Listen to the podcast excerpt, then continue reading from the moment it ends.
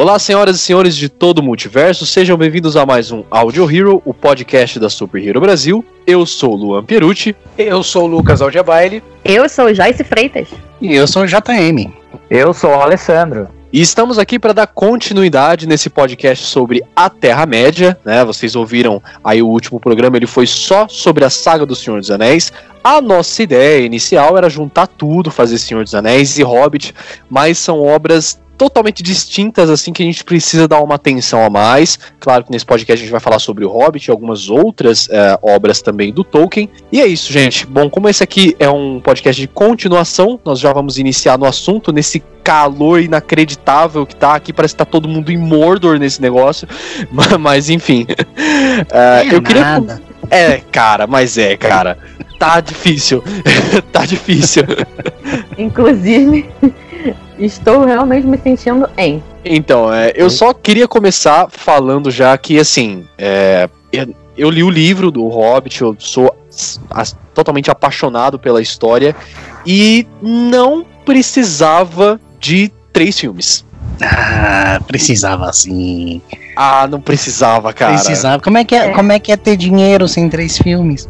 Ah, isso aí, olhando por esse ponto de vista, precisava. Podia fazer uns cinco, na verdade.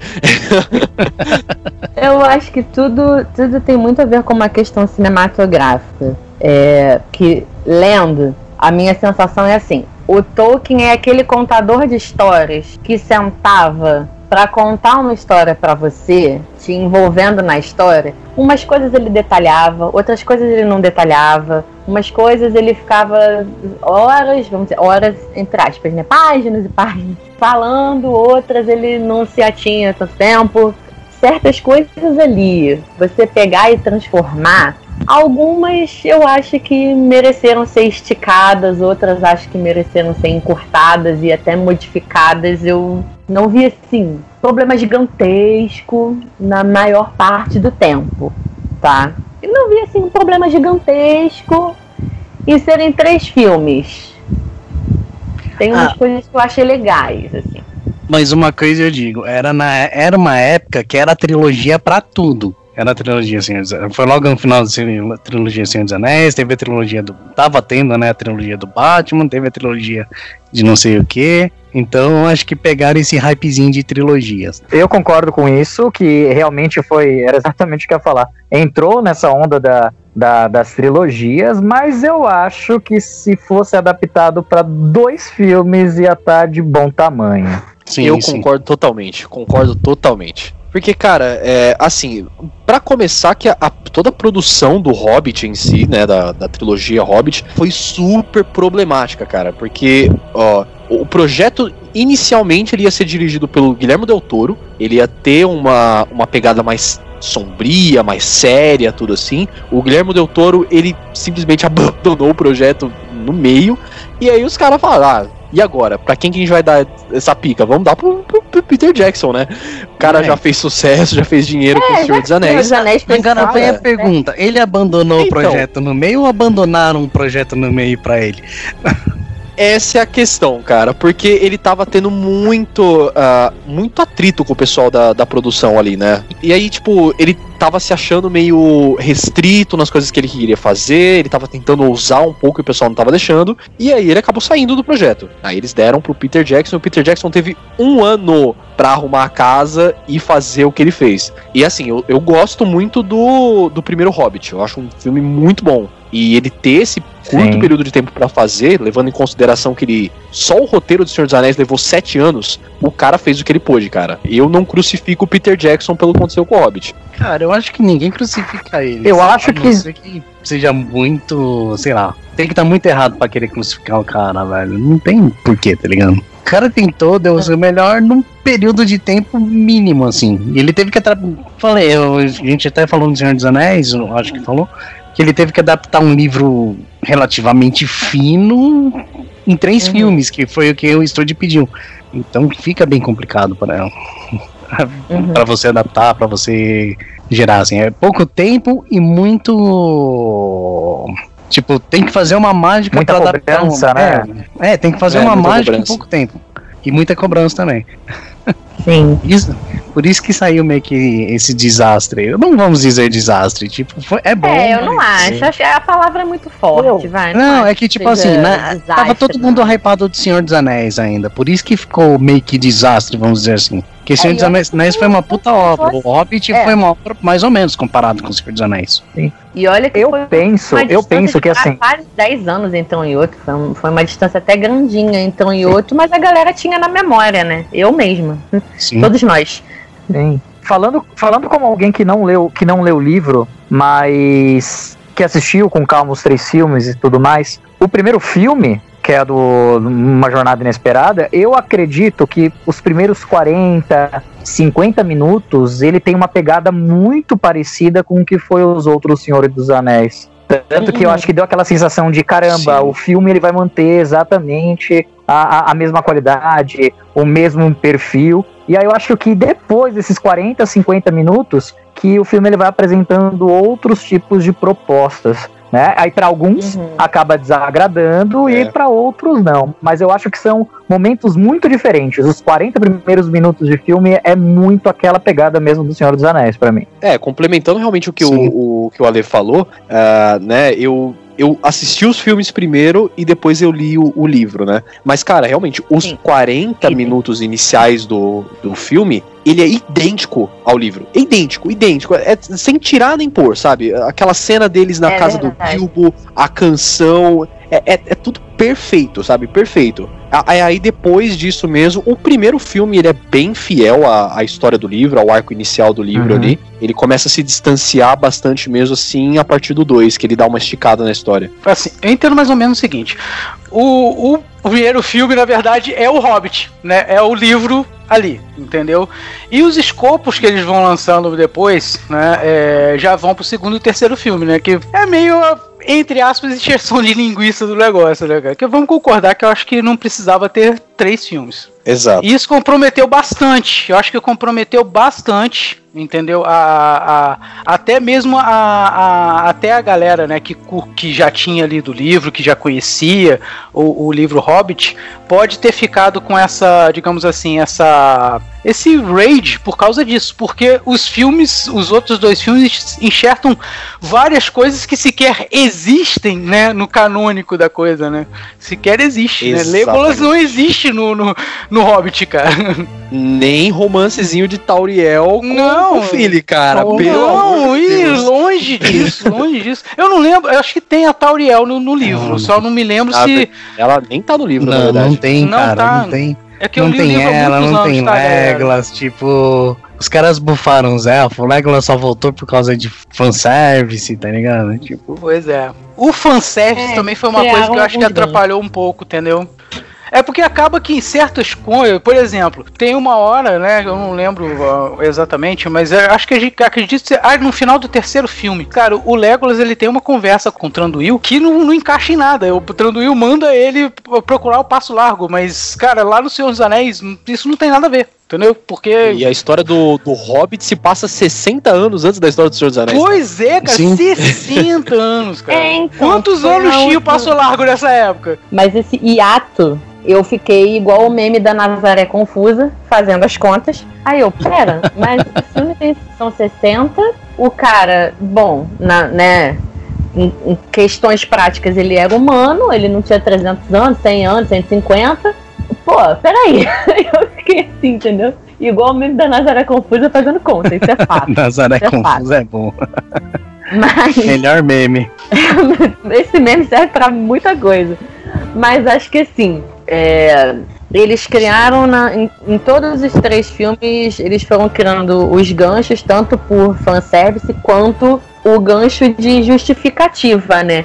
Porque eu até acho bonitinho no, no primeiro filme o fato de mostrar o Bilbo escrevendo, né? E faz aquele gancho do início do Senhor dos Anéis, Isso, que é o aniversário sim, é dele, que é o aniversário dele e que ele estava começando aquele livro que quando chega no último Senhor dos Anéis, ele terminou a parte dele e entrega ao Frodo. Exato. É, eu, acho, eu, acho esse gancho super fofinho, porque é, é coerente Não Sim, traz um peso assim, sabe? É, não é uma. não uma- muda, uma não muda o sujeira, escopo assim. da coisa. Não muda. É como se ele estivesse contando aquilo. Isso. E Isso é fanservice. tipo, Um fanservice bom. É, É, exatamente, funcionou muito Sim, bem. É, e, e isso que eu ia falar, isso é um fanservice que funciona. Isso, super funcionou, entendeu? E aí, no, bom, né, tem o, o ganchinho no final do, do último filme. Ele encerrou ali aquele, aquele pedaço, ele escreveu, fecha o livro e é o Gandalf chegando na porta dele, como no aniversário dele,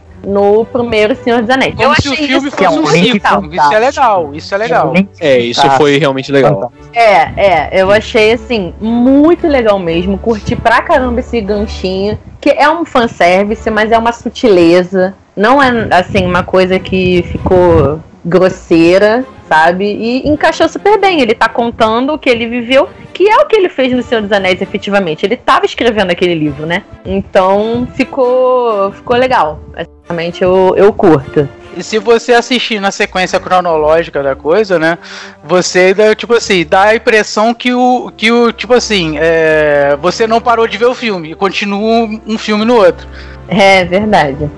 Sim, É Exatamente. Falando, falando dessa questão do, do, do fanservice, eu acho que assim, a, a ideia da, da equipe de criação do filme do Hobbit, assim, eu acho que foi é nítida a sacada que eles tiveram. Que era exatamente de pegar toda aquela leva de fãs do Senhor dos Anéis, pegar toda aquela leva de fã que gosta dos livros, que é realmente fã pra caramba, mas tentar somar também com uma galera que ainda não conhece nada desse universo. Porque eu Sim. acho que eles partem do pressuposto do seguinte, não, quem é fã de Senhor dos Anéis, quem é fã da gente, vai vir assistir. Isso é fato, a gente já tem esse público garantido pra bilheteria, mas a gente precisa de uma galera nova chegando. E eu acho que nesse aspecto eles mandaram bem, eu acho que eles conseguiram, sim. Ah, não, sim. O, o, o Sim. Hobbit, como filme, ele assim, é um filme até bem completo, porque ele, tipo, ele traz o, o Senhor dos Anéis da trilogia clássica, com os personagens, com o Legolas, né? Lembrando lá. Né, porque na, talvez fosse o único que pudesse existir naquela época, porque ele vive mais tempo do que os outros, né? Tem. Eu, acho interessante essa sacada que eles fizeram, que eles tiveram também, entendeu? De, de, de juntar, porque querendo ou não, são várias gerações, né, que, que, que, que vão assistir aquele filme. Não é só uma geração, não é só a gente que lê o livro, mas a- as crianças também estavam vindo e já vinha do embalo dos outros filmes, né? Sim. Acho que foi uma coisa assim, bom, já que aparecem tantos personagens em ambas as sagas, ah, vamos colocar o Legolas aqui também, fazer uma ponte, o pessoal gosta dele, entendeu? Já tem tantos outros aqui no meio mesmo, né? Ninguém vai perceber. Cara, Brincadeira. A Mas real rolou isso. é que o Peter Jackson, o Peter Jackson, ele tem alguma tara com elfo, cara. Porque esse vagabundo, ele coloca elfo em tudo que é lugar, mano. É, não dá pra entender. Até onde não existe elfo, ele coloca. Então, coloca. cara, batalha de albismo de Elme não tinha elfo, o cara colocou elfo. No Hobbit não tinha Legolas, o cara coloca Legolas. É, enfim, eu não sei. Ai, gente, desculpa, mas É o fetiche secreto. Mano, dele, ele cara. colocou, ele colocou um romance de anão com elfo, velho. Acabou aí. Exatamente, Só, cara. gente, aí não dá, eu- eu isso aí não- já é eu demais. Não vou, eu não vou defender verossimilhança, não. É uma questão assim, o Orlando Bloom ficou muito bem de elfo, tá? Vocês me desculpem. E aquele anão era bonito pra caramba. Então pronto, gente, foi isso. Ele quis colocar ali naquele momento. Começar não tem anão sem barba. Ah, não, ih, não, entra nessa pauta, não. Nem entra nessa pauta. Aí, entendeu? Então, cara, o Orlando Bloom ficou muito bem, inclusive. Tá ótimo, eu gosto dele dessa época. Depois até. Depois que eu vi ele no Piratas do Caribe, eu fiquei até analisando, assim, olhando pra cara dele falando, ué, é o Legolas. Que eu absolutamente não conhecia o Orlando Bloom. Conhecia no Senhor dos Anéis. Enfim, ele ficou ótimo de elfo. Por isso que ele colocou lá, gente. Ah, é Zoeira. aquela, aquela parada que eu tava falando. Eu entendo, cara, obra cinematográfica, você tem que adaptar. Você tem vários públicos que você tem que agradar. Você tem que puxar referência. Você tem que fazer várias coisas porque é uma obra atinge muita gente. Não é um nicho, mas muita gente, né? E tem um interesse comercial gigantesco, né? Quanto mais gente vê aquilo ali, melhor para eles.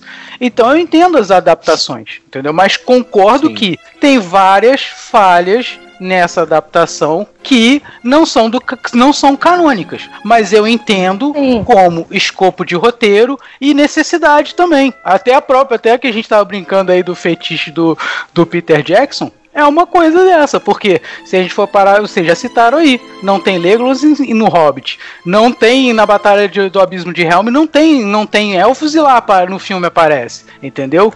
Então assim, isso eu entendo como adaptação, mas, mas é, tem fã xiita que, pô, que é o cara... Não, não, não tem, não tem, não pode ter. É o mesmo tipo de embate que tem questão... relacionado a quadrinhos e filmes. É, Toda a adaptação de obras literárias para cinema vai ter. Aí é aquilo, né? Depende. Algumas coisas são razoáveis, outras ficaram ótimas no filme e nem existiam. E outras são, pô, podia ter passado sem essa. É sempre muito relativo. É, uma, uma, uma questão também é que, assim, quando aquele artifício de roteiro ele é utilizado bem, não incomoda, sabe? Por não exemplo, incomoda. os elfos na batalha de, de Helm's Deep foram usados muito bem. Eles não incomodam, sabe? Eu falei Sim. isso pra uhum. uma zoeira realmente por causa desse negócio do Peter Jackson, porque a batalha de Helm's Deep é muito boa. Só que o Legolas no Hobbit, ele acaba me incomodando um pouco porque ele não é utilizado tão bem, sabe? Não é utilizado tão bem quanto foi no Senhor dos Anéis, que é a é, história dele, sabe? Isso eu concordo. É porque não é o contexto tá mais dele, avulso. entendeu? Não é o contexto dele ali. Ele entrou, tá tudo bem, fez ali a parte dele. Não vou criticar o Orlando Bloom como ator, não, pô, tá ótimo. Continua é, ótimo como Legolas, não mudou nada, literalmente. Continua, Sim. parece que ele não, não saiu do personagem. Ele não desincorporou, né? Ele não desincorporou. Dez anos depois o cara não tinha desincorporado. Cara, dormindo formal, mano. E, Pô, tipo é? assim, mas é demais, entendeu? Eu sinto que ele ali, no, no, no, no ele tá fora de, de propósito, entendeu? Tá fora, tá fora de propósito. Até o próprio arco dele ali com a Tauriel ali, eu achei, achei meio forçado, sabe? Aquela parada. E muito mais forçado ainda o romance de, de da Tauriel com o Kili, né?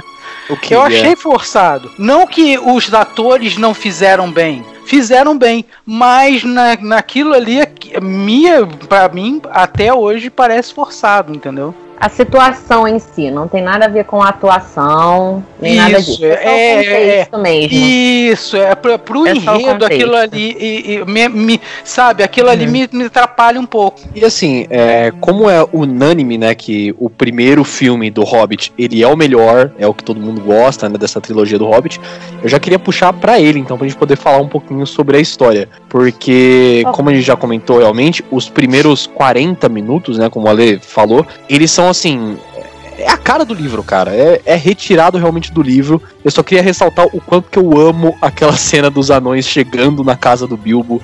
É, eu acho sensacional, sabe? Porque é muito bacana que vai chegando um grupinho de cada vez, sabe? Primeiro chega é... do Ali, depois chega o Vale. é retirado do livro mesmo, cara. Aquela totalmente, cena. Totalmente, é cara. Totalmente. É. Totalmente. Com a alteração, uma alteraçãozinha não muito incômoda mas o Thorin ele ganha uma importância já ali no início, né? Ainda que ele fosse realmente o líder, é, ele, ele, isso fica mais demarcado no filme e eu acho até mais legal, sabe? Fica mais intenso no filme que no livro.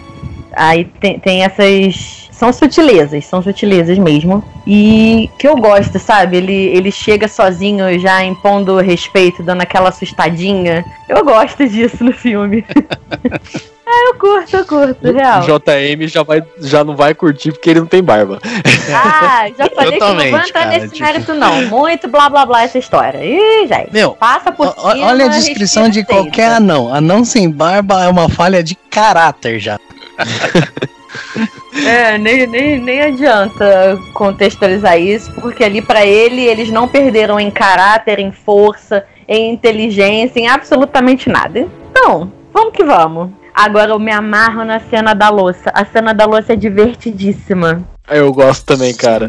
Ah, sim. É muito divertido. é muito bom. Ah, é, é, cara, a cara do Bilbo, cara, eu, eu, me lembro só da cara do Bilbo, cara. Dessa, dessa cena inicial, eu só me lembro a cara do Bilbo, tipo, cara, cara de. assim. Desespero. Ah, minha casa. Meu Deus, o que, que eles estão fazendo?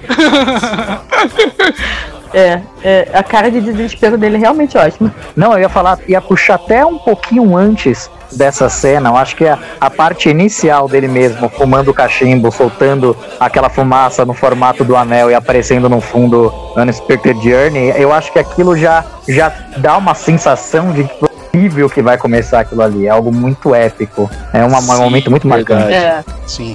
E é bacana dessa cena a, a brincadeira que eles fazem, né? Porque o, o Gandalf chega, aí o Bilbo fala bom dia, aí o Gandalf, tá, mas você tá me desejando bom dia ou você tá falando que o seu dia tá sendo bom?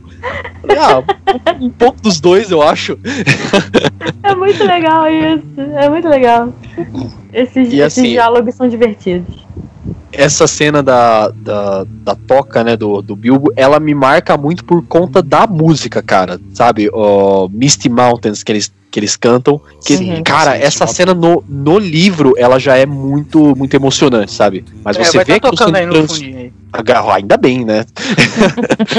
Mas quando você transpõe isso pra tela e o Richard Armitage, né, que é o, o Thorin, puta que pariu, que voz daquele anão, Nossa. cara. Na moral. Pô, é, cara, ele tem uma Porra, voz muito dúvida. foda. Isso Tem, é, cara, cara. eu vou ter que dizer, cara. Ele, ele dublou também o do Castlevania, ele dublou o, o Belmonte, Trevor, verdade. o Trevor. Caraca, meu irmão. Foda, foda. É. Quanto eu, que eu aí- não aí tenho o é que um dizer, velho. Não tenho o que Aí dizer. se torna um contexto, né? A voz, a postura, o momento, a cena, todo o contexto que é gerado, você fica imerso naquilo de uma maneira, aquilo te causa um impacto, realmente. É, é muito, muito intenso.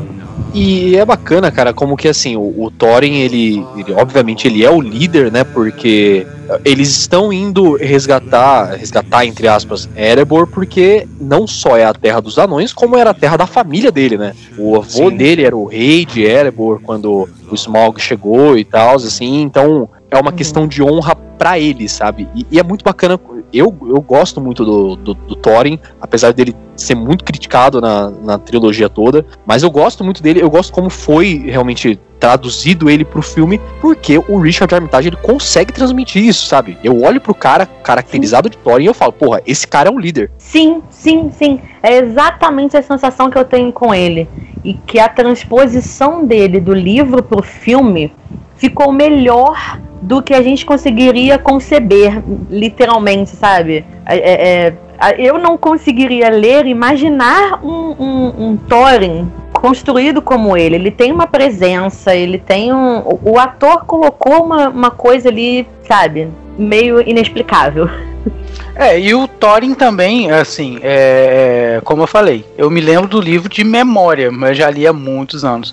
Mas o Thorin, ele no filme, ele tem um valor bem aumentado também, né? É, é, no livro, eu não, não me recordo muito assim. Ele é importante, claro, para a história e tudo, mas ele não tem, assim, digamos assim, ele, ele brilha mais no filme do que no livro. Não sei se vocês concordam comigo. Não, sim, sim. Foi até esse, esse encaixa com o comentário que eu fiz antes, que já, já traz uma, uma imponência nele, o fato dele chegar sozinho, dele ter uma É. postura de liderança, dele ter é, um- toda uma postura que impõe realmente respeito aos outros, aos outros anões. Porque no livro ele é, de, de toda forma, ele é o líder, ele é o herdeiro, mas ele é muito mais gente como a gente. Entendeu? Sim. Acho que no filme ele, ele ganha uma importância que eu particularmente gostei e acredito que encaixou e que o ator fez brilhantemente nesse caso. E assim, eu acho que a, a presença do Thorin, a participação dele, ele- ela ficou mais em evidência também no, no, no, no filme, né? Só ratificando, eu, eu concordo também, eu acho que a presença do Thorin, eu, gosto mais no, no filme, principalmente do primeiro filme, né? Do que no livro, mas ficou muito forte também por conta da figura de um antagonista direto. Que tem a presença do, do orc. Do orc God of War lá, que é a cara do Kratos, aquele orc, né? Azog. O Azog. É porque- Parece mesmo. É, cara, O Azog que é o chefe final e ninguém dá nada por ele, né? E ele é o chefe Então, final. cara. E ele. O Azog, ele só é mencionado no livro. Ele não aparece Sim. muito Não, assim. parece. Só aparece Então, no finalzinho da batalha mesmo também. E não É dura bem muito. no finalzinho, exato. E é, então outro, é o outro que... não tem muita importância assim no livro e que cresce bastante né, no filme, né? que eu acho uma outra adição bem positiva. Bem positiva. Tem bem o positiva. peso do vilão, sabe? Porque o Azog, cara, é sério mesmo, de boa. É, é, é o orc que, que, que dá medo, cara. Ele dá medo pra caramba. Ele é todo deformadão mesmo. E, e pô, aquela voz, tipo, de líder mesmo. Pra, pra você ser líder do orc, de orcs, meu irmão, você tem que ser muito orc.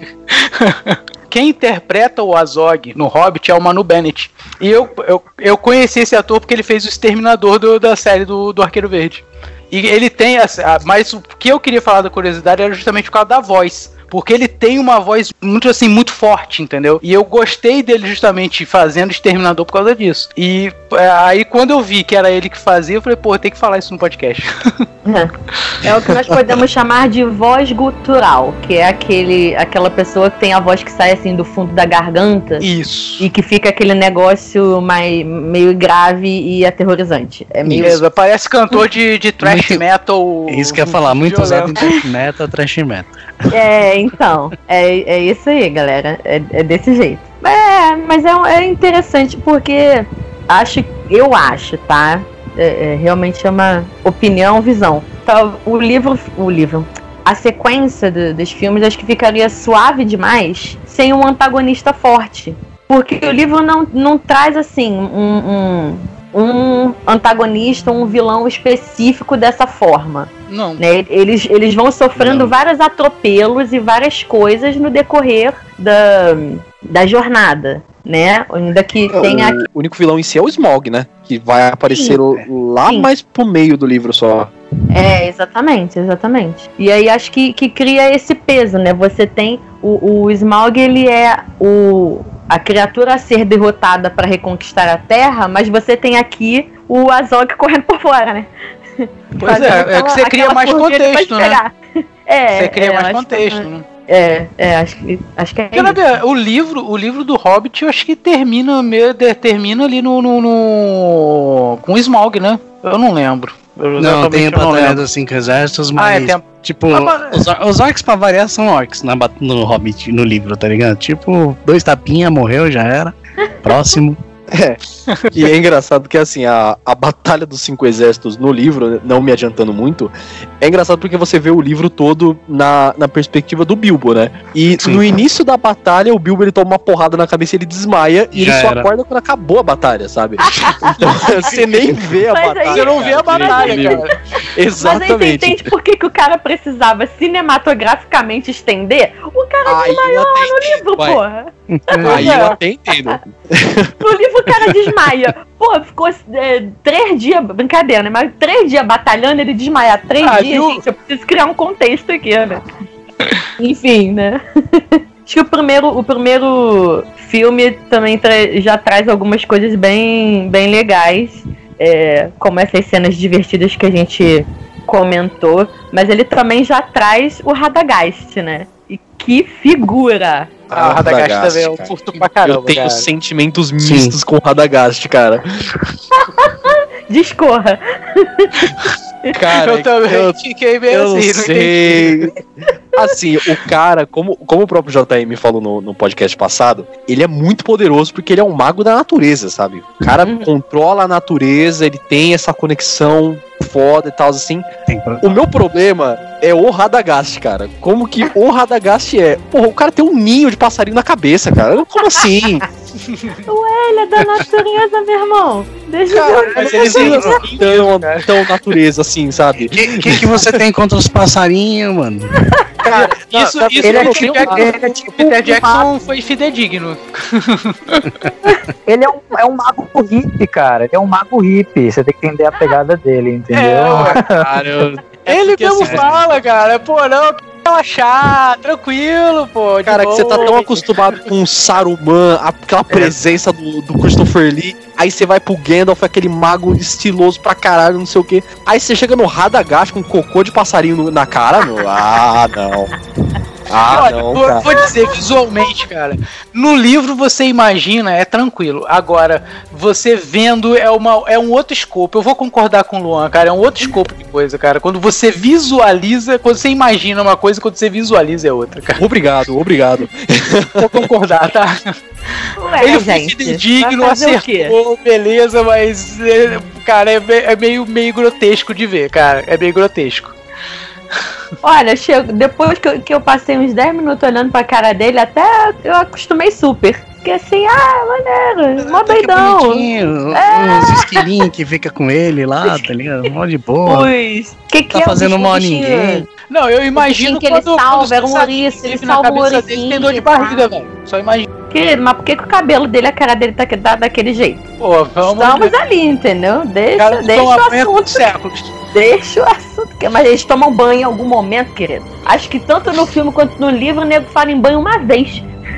É um Ah, negócio tipo assim. você tá no, Entendeu? Eu entendo eles tomarem banho durante a jornada, cara, mas o cara tava vivendo ali, tem casa, o caramba, quatro, velho. O que, que custa ele tomar um banho? Ah, a galera não, não, não pensa muito deles é o passeio no Rio, entendeu? É isso. Né? Pô, o Radagast ele é o mago da natureza, É que a cara. gente- em a gente é palito ele gera um mago, um em cima da cabeça dele. indígena. A gente que, A a gente, gente que que o banho, implica né? com esse negócio de banho diário aí. É, não, é, gente que europeu é assim mesmo, o, deixa O ele. banho diário nele, é isso aí. Você mesmo falou, ele é um Tá lá. mago da natureza. Tipo, porra. É, se o né? mago ele é uma frente da da casa natureza, dele, ele tá na natureza, né, cara? Pode pisar É. no cocô, tem problema não. Tá a cara dele. Esse cara natural. Vocês são terríveis, cara. Eu, eu, assim, acho divertido. Né? Enfim, a caracterização é, dá, uma, dá um impacto inicial, mas eu acostumei depois. Eu, ah, ele é loucão assim, meio, meio com ninho de passarinho na cabeça, tá ótimo. Deixa assim. acostumei. E, e assim, é, eu acho que é inegável também que uma outra cena muito importante do primeiro filme, que essa também foi totalmente chupada do livro, é o encontro do Bilbo com o Gollum. Eu amo essa Sim. cena de paixão, cara. E assim, você tem a volta do Andy Serkis, né? E nossa, cara, é, é sensacional, sério. Mas antes do, do, do encontro, cara, eu queria botar uma cena aqui também que, que é maneira pra caramba e além de tudo tem uma parada que é legal. A cena do Conselho Branco, né? Do lá A cena do Conselho Branco, é verdade, é verdade. Cara, ali a gente Sim. vê que o Saruman já, já não é mais o Saruman, né, cara? Ele já tá, ele já tá dominado pelo Sauron naquela, naquela ali. Ele já dá todos os indícios ali que já tá dominado, né? Tanto é que ele fala, deixa o Sauron comigo, né? Se não E é- estava, é- é ali que fica.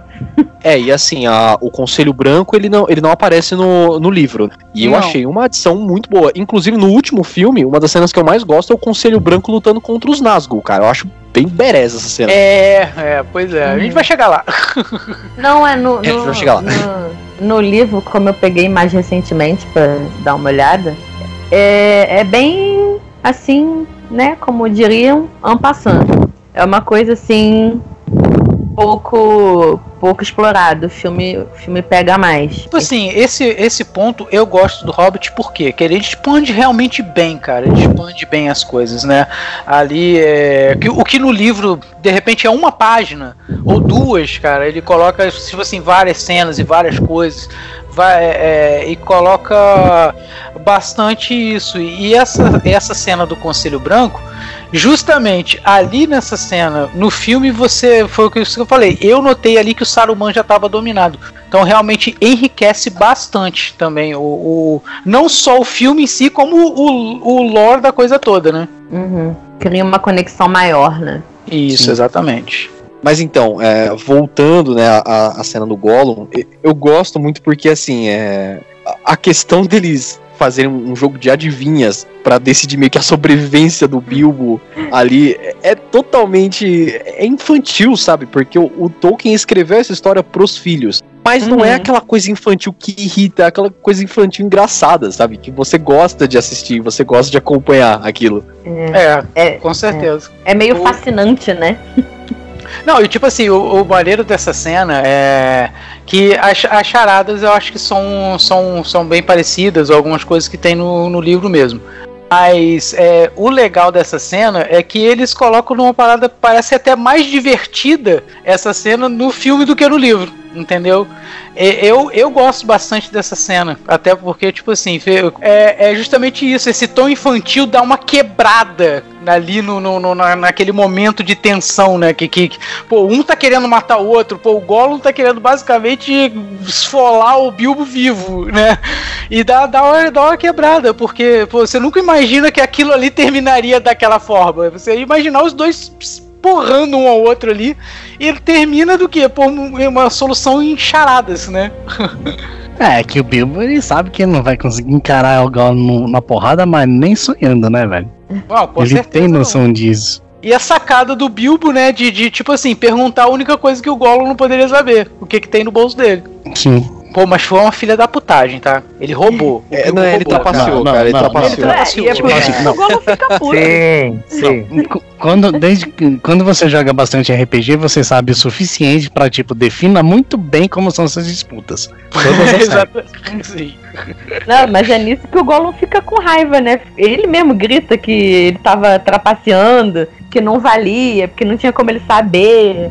Ele faz Sim. um estardalhaço, né? Ele deduz que é o anel só depois que ele percebe que perdeu. É, eu ia falar isso agora. Mesmo assim, Ups. ele descobre, né? E, cara, essa cena que ele descobre eu acho muito sinistra, porque a cara que o Gollum faz quando ele descobre que o Bilbo roubou o anel, meu, é muito sinistro, cara. Sim. É o Henry que faz demônio. aquela cara, vi. Exato, cara. Ah, ele é maravilhoso. Tá louco. É, é bem. Bom, assusta qualquer ser humano, aquele ser humano nós aqui, né?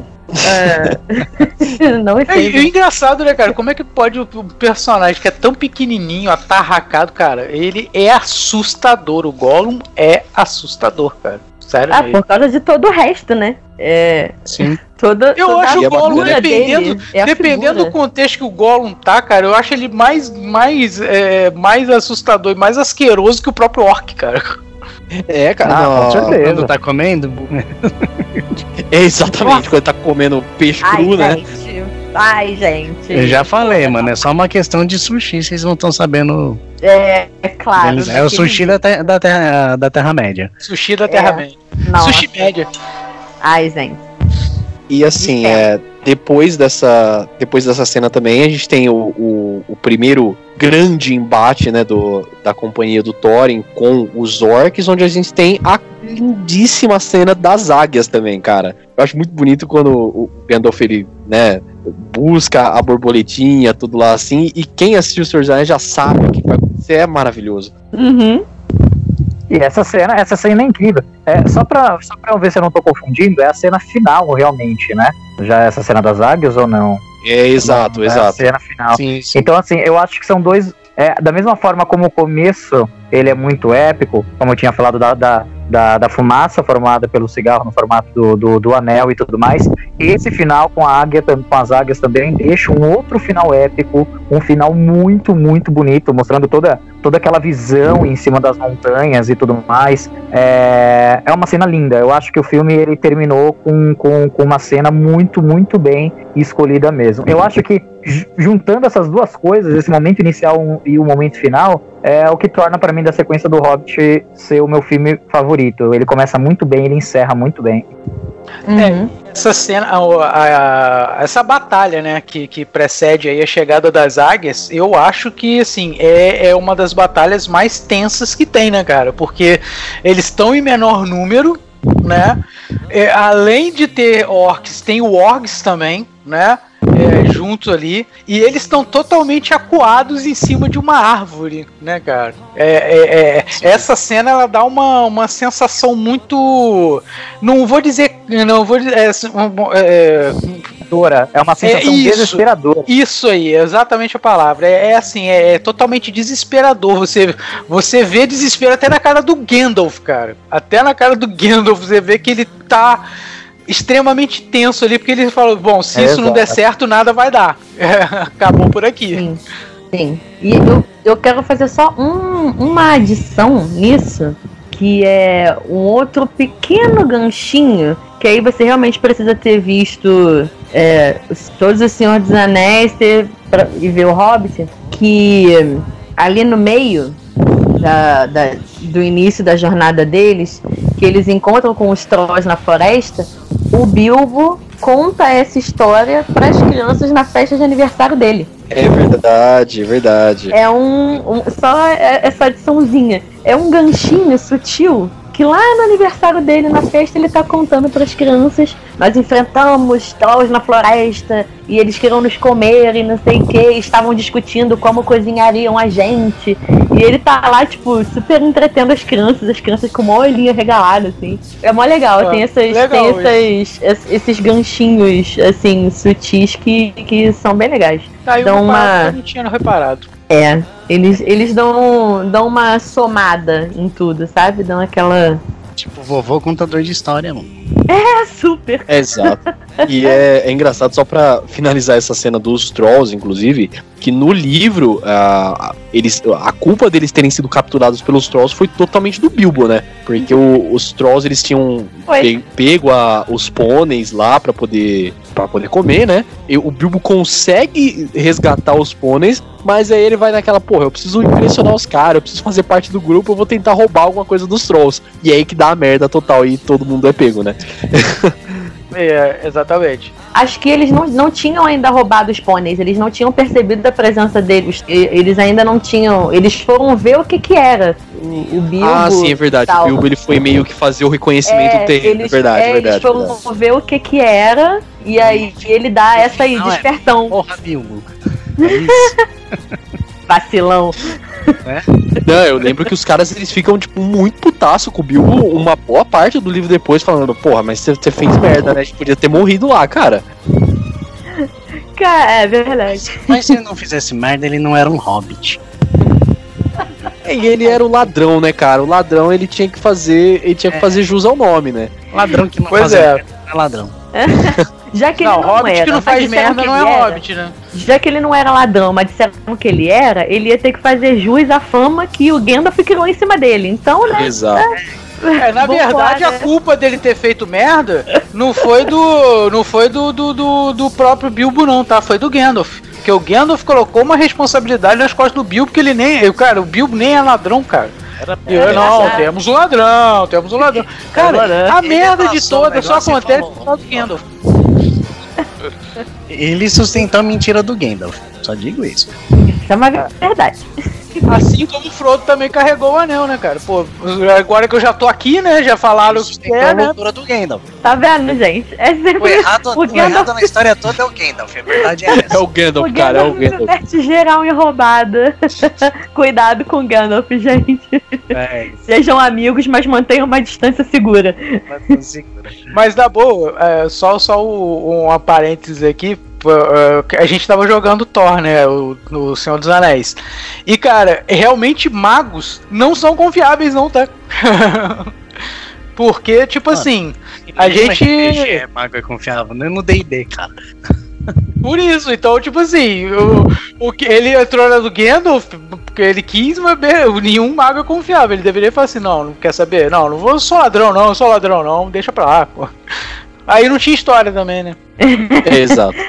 Igual o Senhor dos Anéis que vocês falaram, ué, mas se não desse aquela cagada toda, o Frodo não saísse, não tinha história. Então, Exatamente. é isso. A história seria assim- uma viagem de Uber das águias, né? É, então. É, pois é, gente. Não ia ter tanta história. As águias, elas, elas não iam aceitar ser Uber da Terra-média, cara. Eu só acho. Eu, eu me apoio nessa ideia ainda. Ah, cara, o dinheiro fala mais alto. Todo mundo tem o preço. Cara, depois que inventou esse aplicativo, elas começassem a ganhar dinheiro, velho, elas, pô, não teria problema pra elas, não, velho. É, elas iam virar ricas, que Vocês arrumam. Rica, Todo seriam águias o ricas. preço. Até as águias. Vocês arrumam muita história. Ai, ai. E assim, é, falando agora um pouco sobre a, a desolação de Smaug, né? O, o segundo filme ele fica assim, ele fica muito como uma é uma história de transição, né? Porque você tem, a, obviamente, a, a parte mais importante do, do segundo filme é a conversa do Bilbo com o Smaug, mas por conta, aí eu, eu já acho que já começam os problemas do, da, da trilogia do Hobbit. Por conta dele se alongar bastante, ele acaba ficando meio que nesse vai, não vai, e o final do filme também é meio problemático pra mim. É, ele é tipo assim, é o, o meio termo, ele é bem morno, né, cara? O segundo filme, ele, ele é um filme, hum, não vou dizer morno, mas o que ele tem seus momentos lá de, de, de, de, de grandiosidade. Mas é aquele negócio, a gente vai recorrer nisso, né, cara? É, é, já é uma história de transição, ou seja, é uma coisa que já, já é realmente um pouco complicado de fazer, né? Numa trilogia. E em segundo lugar, né? E colocando um monte de coisas ali para fazer o enredo é, enxertar enredo, entendeu? Enxertar Sim. a história para poder finalizar no terceiro filme, né? Por isso que não precisava ser três filmes. Talvez só dois tava bom. Exatamente, exatamente. É o que eu penso também. É, acho que o segundo filme é o que mais tem. É o que mais tem enxerto ou situações esticadas, né? Eu diria. Sim, sim. É, exato. E assim, é, eu acho engraçado, cara, porque eu não consigo entender, na verdade. Tem algumas coisas no segundo filme que eles alongam demais que não deveria. Por exemplo, toda aquela questão da, da Tauriel com o, o Killy. Mas tem coisas que eles deveriam alongar um pouco mais que eles não fazem. Que é como o, o arco deles na, na Floresta Negra, que no livro é um, um arco assim sinistro. Eles, eles é ficam, se não me engano, acho que é... quase duas é, eles fazem. Eles ficam quase duas semanas dentro da floresta perdido, é. cara. Sim, sim. Eles, tem, tem muito mais coisa, cara. Tem muito mais coisa na, na, na, nessa aí do que eles colocaram lá. Tem romance vende. É, é, era justamente o que eu ia falar. Tem que colocar o romance, entendeu? Tem que ter. Porque é um filme, né? É, é, é para público. Então tem que colocar, mas é, se, por exemplo, se eu fosse fazer o meu filme do Hobbit, eu cortaria com certeza. A primeira coisa que eu cortaria seria o romance do, do, do da Tauriel com, com o Killy. Primeira coisa que seria cortado. Eu cortaria os alvos, só deixaria eles nos momentos que precisa mesmo. Começa assim. Ah, mas o, o, meu comentário específico sobre essa questão que o Luan fala da floresta não é. Não vou defender nem é, atacar, não, tá? É só uma visão. Que cinematograficamente eu acho que seria o mesmo caso de quando a gente falou que o Senhor dos Anéis, ele logo no início, ele tem um hiato de, de 15, 16, 17 anos entre o Frodo receber o anel e entre eles sair para a jornada. E essa é uma plaquinha escrito 16 anos depois. Como é que você vai contextualizar duas semanas perdidos na floresta? Entende? É, assim, cinematograficamente, você não consegue contextualizar mu muito bem duas semanas do grupo perdido na floresta. Que você pode ah, destoar demais poderia... do tempo do filme, né? Do tempo de corrência do filme, né? Da, do, não, do andamento não, do filme, né? Não, não é, é, pode ser, pode ser. É, em questão de pro, proporção, né? Que você quer dizer. Isso, Uma proporção exatamente. ali dentro da floresta. Como é que você vai desenvolver duas semanas? E como é que você vai. Porque assim, em geral, é, enxergo eu que muitos dos momentos, muitos dos momentos em que eles passam muito tempo em alguma situação, eles praticamente não dormem. Então eles perdem a noção, os personagens perdem a noção do tempo e o espectador perderia. Para você fazer o espectador entender que passaram dias, você precisa fazer a noção dia-noite dentro de uma cena, sabe? Alguma coisa que, que a pessoa consiga é, entender que foram vários dias. E aí eu acredito que construir essa cena para dizer que eles ficaram perdidos duas semanas, é, acho que ele não conseguiria, em questão de roteiro, desenvolver duas semanas dessa forma como numa leitura que uhum. você escreve ali. Eles ficaram duas semanas. Ele vai fazer uma descrição no livro que vai te fazer entender a situação, que nem sempre vai funcionar para um roteiro tem, tem essa, essa chavinha. É, eu sabe? entendi. É porque no livro, tipo assim, eles realmente. É, a, aquela, é porque numa, foi uma micro cena ali que, que exemplificou o que aconteceu no livro. No livro acontece muito mais coisas naquela parte que eles estão assim, meio no que no filme eles parecem até todos já meio doidões, coisa e tal. Né? Eles estão. É, pois é, mas no livro isso demora a acontecer, entendeu? Eles se perdem na floresta, aí acontece um negócio, aí acontece um encontro lá com as aranhas, coisa e tal, mas não é tão uhum. rápido né? Tem, aí, é, pô, é. o Bilbo perde o sapato, aí o fulano não sei o que, isso tudo é narrado no livro que ali, de repente, pro filme, não valeria o contexto de colocar aquilo ali num, num hall completo. Eu entendo, eu entendo dessa é, forma. É, entendeu? Por isso que eu falei que eu não tô defendendo nem atacando. É vendo a, a questão de a visão da adaptação que talvez você ia ficar ali tentando em, em mais 15 minutos de cena, que para muitas pessoas poderia ser maçante, para nós poderia não ser, mas para outras milhões de pessoas que assistiram o filme poderiam ficar, nossa, mas eles estão ali rodando, nossa, mas ah, legal, perdeu o sapato, nossa, legal, ele tropeçou, sabe? Então muitas vezes o, o roteiro tem que com, funcionar com uma outra cabeça, é meio complicado, né? A é, na, na verdade falou, o é filme é ele só ele acelera isso. Ele mostra, é, mas ele é, acelera. ele, ele mostra num tempo muito Podia perder muito mais cinco minutos, mas às vezes os cinco minutos que sabe? Ou de repente até perderam e ficou é. na versão do diretor que ninguém nunca vai ver, pronto. Pode ser também, vai saber, né? Né? Ou então alguém no estúdio chegou e falou: Cara, mas isso aqui você, você ficou 15 minutos aqui nessa cena, pelo amor de Deus, corta a 10. Entendeu? rola isso pra caramba. É, rola também, né? Porque a gente sabe, né? O estúdio também manda, né? Não é, não é só o cara, né? Não é, só o diretor, sim. né? Só é, colocando esse comentário. É, não, é. Eu, eu, de certa forma, eu, eu, concordo, eu concordo. É que eu acho que o segundo filme ele acabou perdendo muito tempo em, em o que não deveria perder tempo, mas algumas coisas que mereciam uma atençãozinha a mais ali, ele acabou deixando em falta, sabe? É, não, isso eu é. não discordo, não, imagina. É.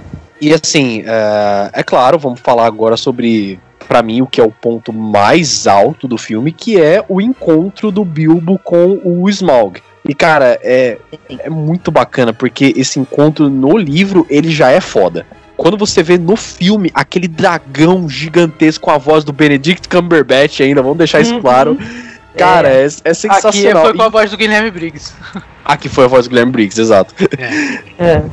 E, e assim, é, é bacana porque o Benedict Cumberbatch, inclusive, ele interpretou o dragão, né? Tem, se você procurar na, na, internet, você vê o cara se arrastando no chão pra poder fazer a captura de movimentos, o que é sensacional. Pois é, gente. Olha a interpretação do cara, né? Que, a que momento chegamos na vida?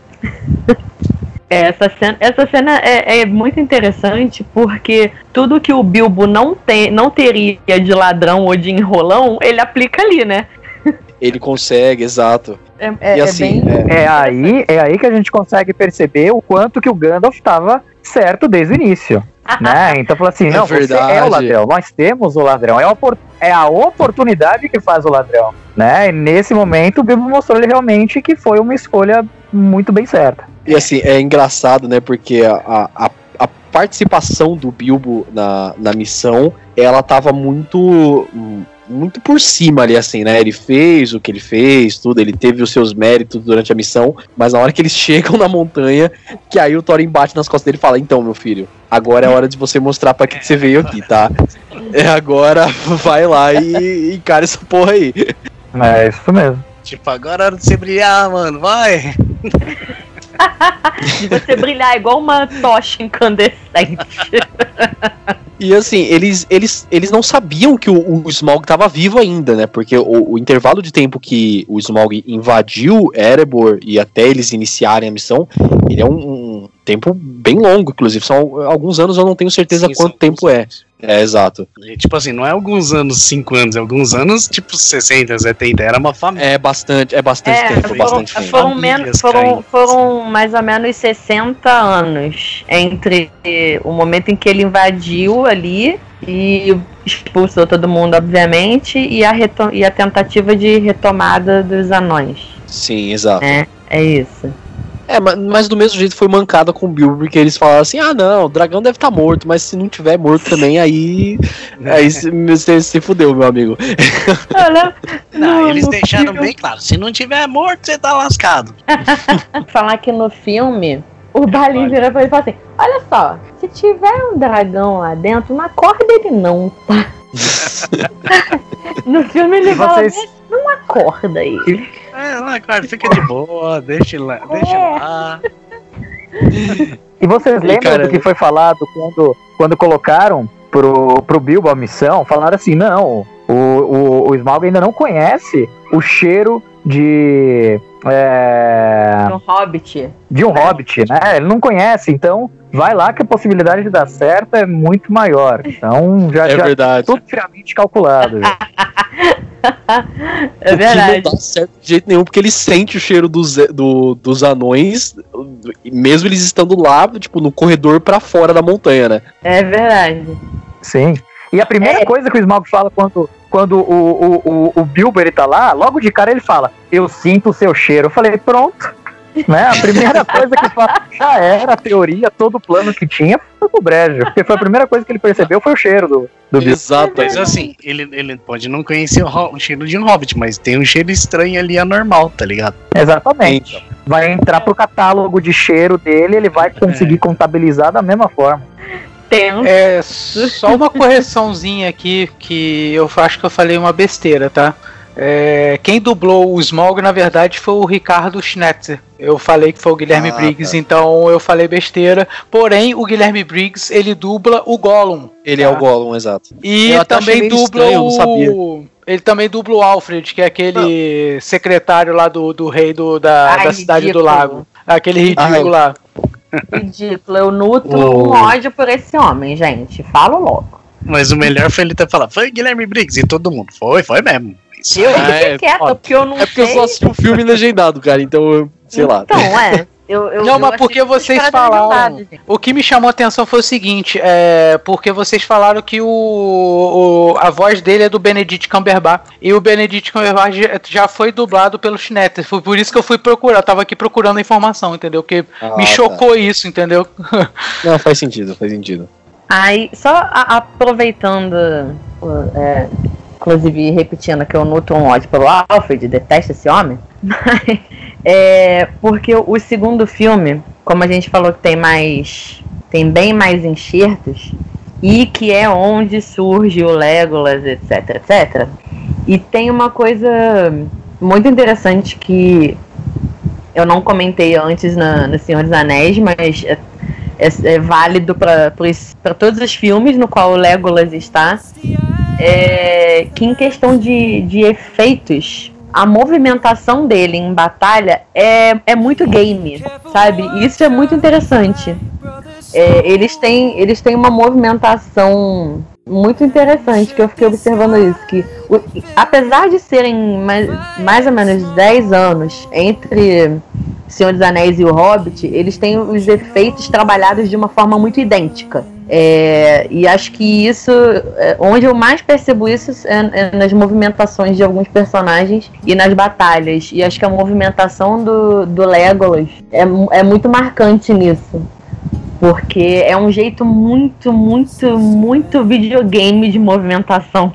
É, lembra isso é bastante. legal. Lembra até um pouco, sabe? A movimentação dele lembra, lembra, lembra um pouquinho assim, até meio que anime, né? É, Ele é muito Sim. desenvolto, né? Ele faz aquela. É bem, é bem acrobático mesmo. Eu, eu achei Sim, legal também. é. É, é muito acrobático, muito rápido, e por isso que me lembrou é, é, game, porque essas movimentações de, de saltos, saltos muito rápidos, ações muito rápidas, é, fiquei, fiquei pensando nisso. E como é o momento em que ele mais aparece, que tem o momento daquela fuga dele nos barris, isso fica muito, muito videogame, gente, muito. Acho, É, acho interessante, inclusive. É, pior que é verdade mesmo.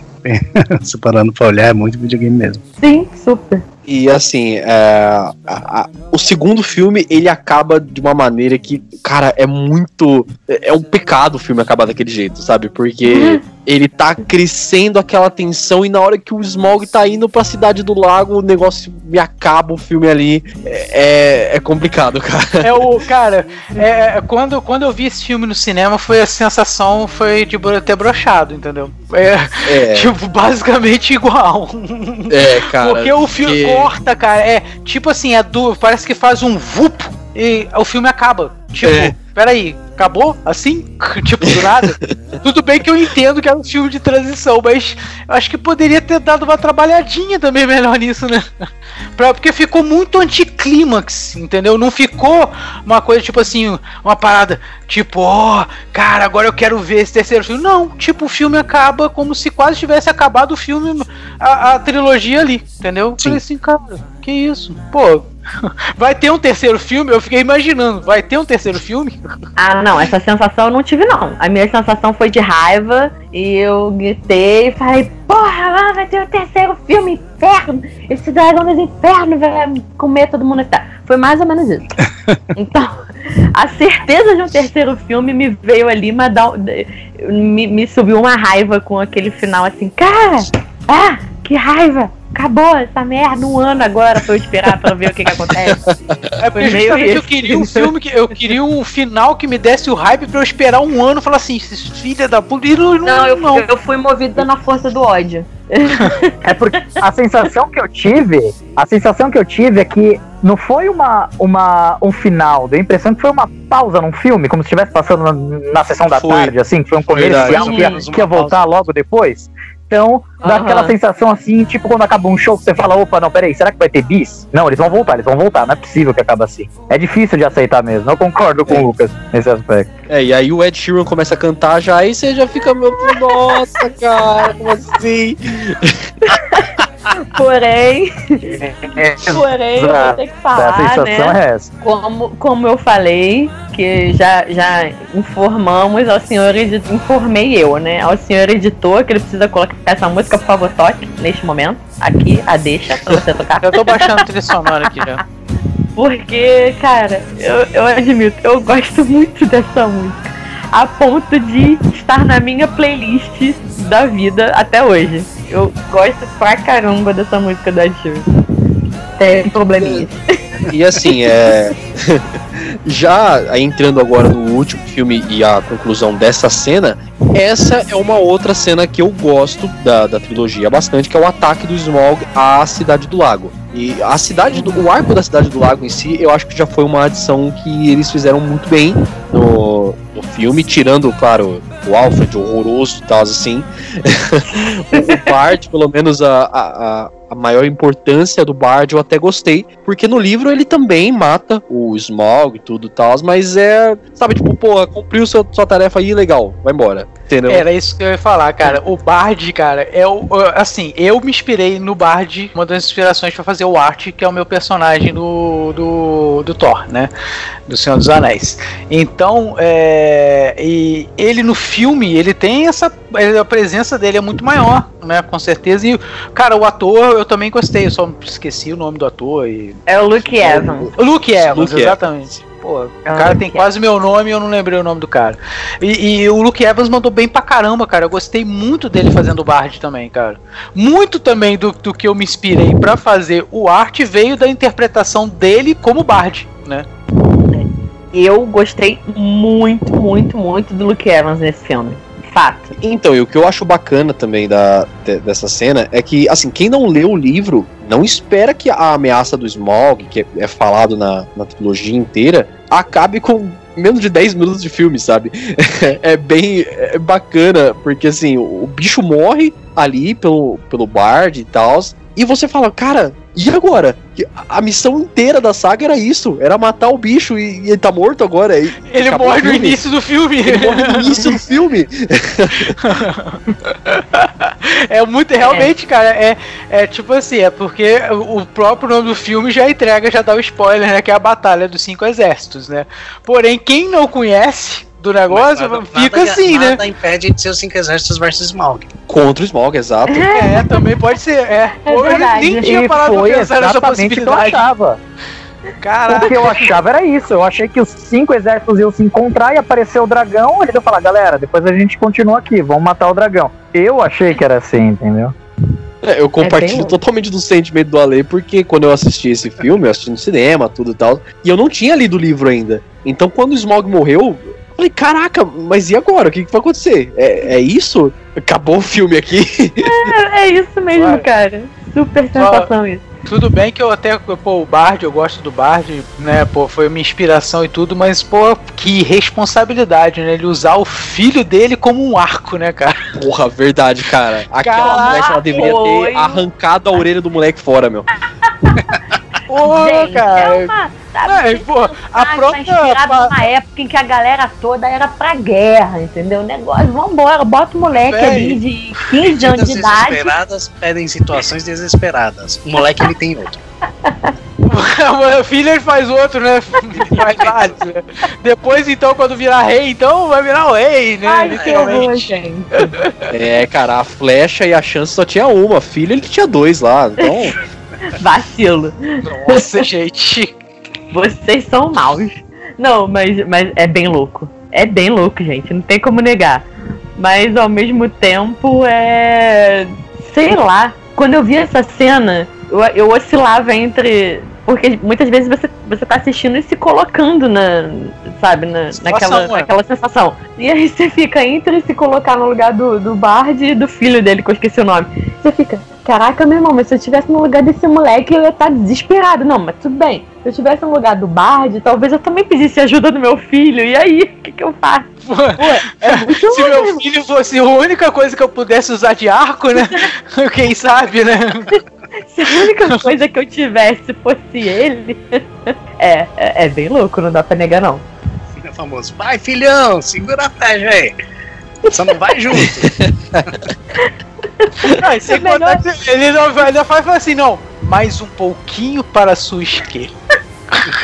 Era isso que eu ia falar. Que no filme, eu ia falar bem disso mesmo. No filme ele tá segurando, né? Onde ainda restou daquela torre, né? O Aham. garoto tá segurando, aí ele manda mais um pouquinho pra esquerda. Aí o moleque dá uma chegadinha assim de 3 centímetros pra esquerda, assim. Cara, o o moleque garoto deve faz dois papéis nesse caso, né? Ele é o arco e ainda é a mira. Verdade. exatamente. O moleque deve, devia estar desesperado, né? Você pensando assim, cara, o moleque deve estar desesperado. Foi que o- coincidência, o moleque tá no tamanho certinho também, né? Porra, exatamente. Eu, eu falei. É filhão, mano. Ah, cara, muito louco, muito louco. E, e assim, agora falando um pouco sobre o que dá título ao, ao filme, né? Que é a Batalha dos Cinco Exércitos em si. Eu não sei se vocês tiveram o mesmo sentimento que eu, mas no filme acaba ficando um pouco um pouco confuso de quais são os cinco exércitos. Tá bem dividido ali. O exército dos homens, os elfos, os anões e os orcs. Só que assim, você faz essa conta, dá quatro só. Nos Isso. livros fica bem É dividido porque entra as águias com o Beorn, Então, entendeu? Exato. No, no livro fica bem dividido porque você tem também o exército dos Wargs, que é Isso. liderado pelo pelo outro orc, que eu esqueci Acho o que é o nome Bolg, agora. se eu não me engano. O Bolg, exatamente. Ele é liderado pelo Bolg. Então você tem essa divisão bem clara no livro. Eu achei que no filme ele ficou um pouco confuso e isso você tem a presença do Bolg, tudo que dá a entender, né? Sim. Mas eu achei um pouco confuso nessa parte, pelo menos. É, eu no filme eu contei, tipo assim, cinco exércitos contando com as águias e Beorn, entendeu? Até desprezei o Bolg porque ele ali na batalha ele só chega pra dar backup, entendeu? Ele É. não tem. é, ele não tem o exército, ele não tem a. Ele é mais um exército de orc, entendeu? Eu conto ele mais como mais um exército de orc. Na verdade, eu fiquei, eu admito que eu fiquei confusa, assim, é, como o Luan, é, porque eu ficava assim, ok, eles estão contabilizando assim, porque também, né, eu vi o filme antes. Então eu fiquei, ok, eles estão contabilizando cinco aqui o quê? É, são as águias? Ou tá dividindo entre os anões e os anões liderados pelo Thorin? Ou eles estão dividindo os orcs, porque vem dois exércitos, realmente. Eu fiquei meio, meio confusa na, na contagem da batalha. Porém, gosto bastante de, de vários momentos da batalha. Acho que o, o, o Thorin saindo com o grupo de dentro da, da montanha é um momento que, que eu gosto muito. Não, Muito mas antes sem contar que o Thorin vira um. Assim, é claro que eu entendo que ele tava tendo acesso de loucura dele lá, coisa e tal, mas, cara, aí que você vê que ele realmente é o babaca, né, cara? Ele é o. vi- ele vira as costas pra todo mundo, Ah, cara. sim, todo sim, mundo. Sim, sim, sim, Sim. sim, sim. Tipo, ele- Mesmo quando é confrontado, né? No sentido É. de. Mas olha só, você é um homem digno, você não vai cumprir a sua promessa? Não, é tudo meu. E tu vê, caramba. Aí você, você que justifica com a loucura, né? até maior do que do próprio avô dele, né? É. É, tudo bem que é como, você acabou de falar, você justifica tudo com a loucura dele, né? Com a, como eles falam, com a doença que a, apossa o, o líder, né? Que ele vai ficando louco e cego de, ganância e de orgulho. Mas tu fica, pô, não tem como não ficar bolado. Impossível. Ah, pô, com certeza não, cara. Que tipo assim, é... ele ali, ele, tipo assim, ele não arredou pé mesmo sabendo que tinha, cara. Tipo assim, a chance dele era ainda antes da chegada do Dain. Era tipo assim, é. Mínima, porque, pô, 270 bilhões de elfos na tua frente, todos armados, cara, contra 20 anões. Quase É. a Branca de Neve. Mas peraí. que horror. Contra, contra elfos você tem que ser orgulhoso. Ah, cara, mas 20 anões contra 500 elfos, meu filho, cara, vamos concordar que não dá, cara. Pode. Eu, eu sei que todos os anões poderiam estar em Persec ali que não ia conseguir, cara. Não, não daria. Cara, e é engraçado essa cena porque na hora que os elfos eles estão se aproximando, o Thorin ele dá aquele tiro de aviso, né, que bate no casco do, do Alce, do, do Tranduil lá, e na hora que os elfos eles armam o arco, todos os anões eles abaixam, menos o Thorin, né, pra você ver a, a imponência do É cara, mano. Ou o verdade, tamanho é da loucura que ele já está, né, cara? É, tudo depende Exato, do ponto exato. vista. É que ele sabe que é inofensivo, vocês que não entenderam. E que aqui reforço, comento novamente que ainda que não tivessem mil atores eh, caracterizados de elfo, que tivessem 200 ou 100, o sincronismo e a perfeição de fazer essas cenas é para mim eu aplaudo porque eu acho maravilhoso. Eu fico muito impressionada e mu- muito fascinada com essas cenas que envolvem os grandes grupos porque elas são extremamente bem feitas. Sim. Eu acho tudo lindo. ah, mas eu queria comentar de uma cena que já, não é, é, é, é antes e paralelo, né? Que é todo um momento que envolve o o Gandalf com a Galadriel, o Saruman, o Elrond fazendo aquele confronto ao que ainda a- ao que ainda é o espírito do Sauron, né? Vamos colocar assim. Gente, a, a Galadriel virando aquele negócio surreal, todo Eu ia cinza, até. bizarro. Eu, eu gosto bastante dessa cena. É, Eu, eu ia até, até botar isso aí. Realmente foi, até- foi até legal que você me lembrou que eu, que eu ia falar sobre essa cena também.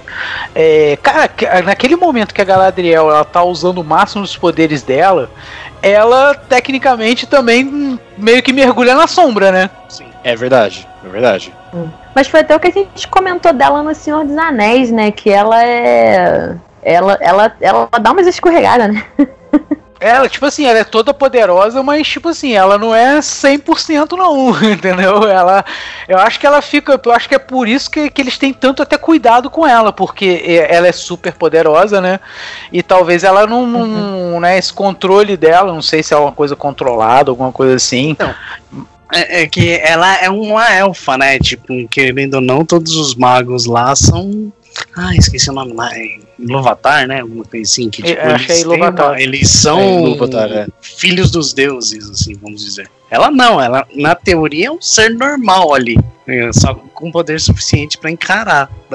Exato. Entendi. É, e é bacana, é, que bom, inclusive, que a Joyce comentou isso, porque tem uma outra coisa que o, o filme, ele teve realmente essa, essa necessidade de, de adicionar. Porque, que nem a gente já comentou, o Hobbit, ele foi o primeiro livro dessa, de toda essa história do, da, da Terra-média. Então, não necessariamente ele precisava linkar com o Senhor dos Anéis que viria posteriormente. Já o filme do Hobbit, como ele é um prequel, ele precisava. Então, eles adicionaram todo aquele arco do necromante, entre aspas, Sim. que era o Sauron vindo, né? Hum, Isso Uhum. eu achei que eles fizeram muito bem, porque não é uma coisa que tem no livro. verdade. Que achou muito bem mesmo. É, não, ficou, ficou, ficou legal sim, essa, essa parte do necromante. Eu só fiquei meio assim, agora que eu falei assim, ó, será que não tinha no livro? Minha, minha cabeça mistura muita coisa. Mas eu acho que não tem mesmo não, cara. Essa, o do necromante ele foi um arco, uma coisa criada ali pro filme mesmo. É, exato. Sim. E que pra nem eu falei aquele mais. peso de outro. é, de você tem um inimigo invisível, né, cara? É, exato. E fazer a ligação com o Senhor dos Anéis também, Sim. né, cara? Porque o. Na Batalha dos Cinco Exércitos aparece o Sauron. O Sauron em si, aquela, a, a, cara Sim. dele, entre aspas, no, do olho, né? Então, você já, porra, ligou totalmente com o outro filme que eu já vi e tal. E, e como eu disse anteriormente também, eu gosto muito da cena do é Conselho Branco. série. Exato. E eu gosto muito da batalha do Conselho Branco contra os Nazgûl também, que é uma presença muito foda na saga. Sim, sim. Ah, Pô, cara, é que essa, essa cena da batalha aí, a gente vê quanto que o velhinho Christopher Lee, cara, ainda tava no gás ainda, pô. Porra, Ele tava cara, o Saruman caiu na mundo, porrada. velho. E é na porrada mesmo, cara. Era o cajadão e pá! Era, era, exa era exatamente isso que eu ia falar, porque assim, a gente tem uma visão do, do Saruman no,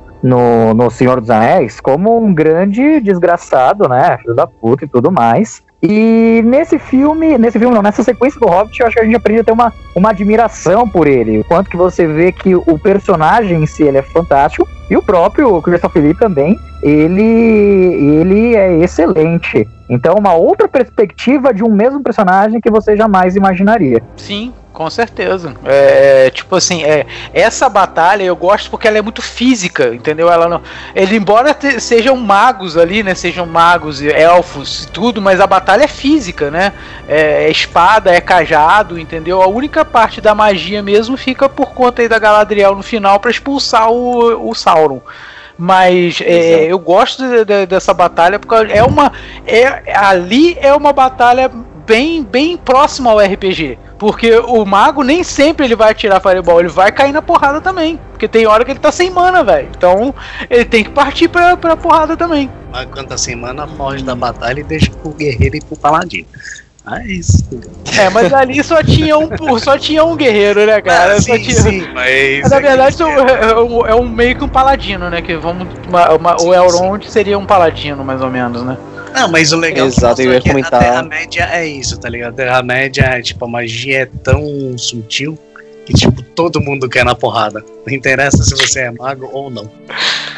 E assim, é inclusive isso que eu ia falar também, a, a questão do, do Elrond, né? Que é a primeira vez que você vê o Elrond caindo na porrada, literalmente, porque na trilogia do Senhor dos Anéis você tem a- ele, a, a visão do Elrond, como um mentor, que fica enchendo o saco do Aragorn também por causa da, da Arwen e tudo. É, então. E agora, um outro membro do Conselho Branco caindo na porrada com os Nazgûl, é, cara, eu, eu gosto muito dessa cena.